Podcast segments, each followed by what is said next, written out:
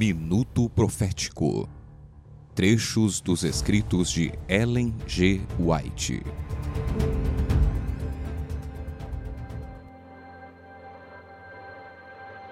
Cada um tem suas próprias batalhas a travar, sua própria experiência cristã a obter. Há certo respeito, independente de qualquer outra pessoa. E Deus tem lições para cada um aprender por si, que nenhum outro pode aprender por ele. Nosso Pai Celeste mede e pesa toda prova antes de permitir que ela sobrevenha ao crente. Considera as circunstâncias e a força daquele que há de estar sob a experiência e provação de Deus, e jamais permite que as tentações sejam maiores que a capacidade de resistência.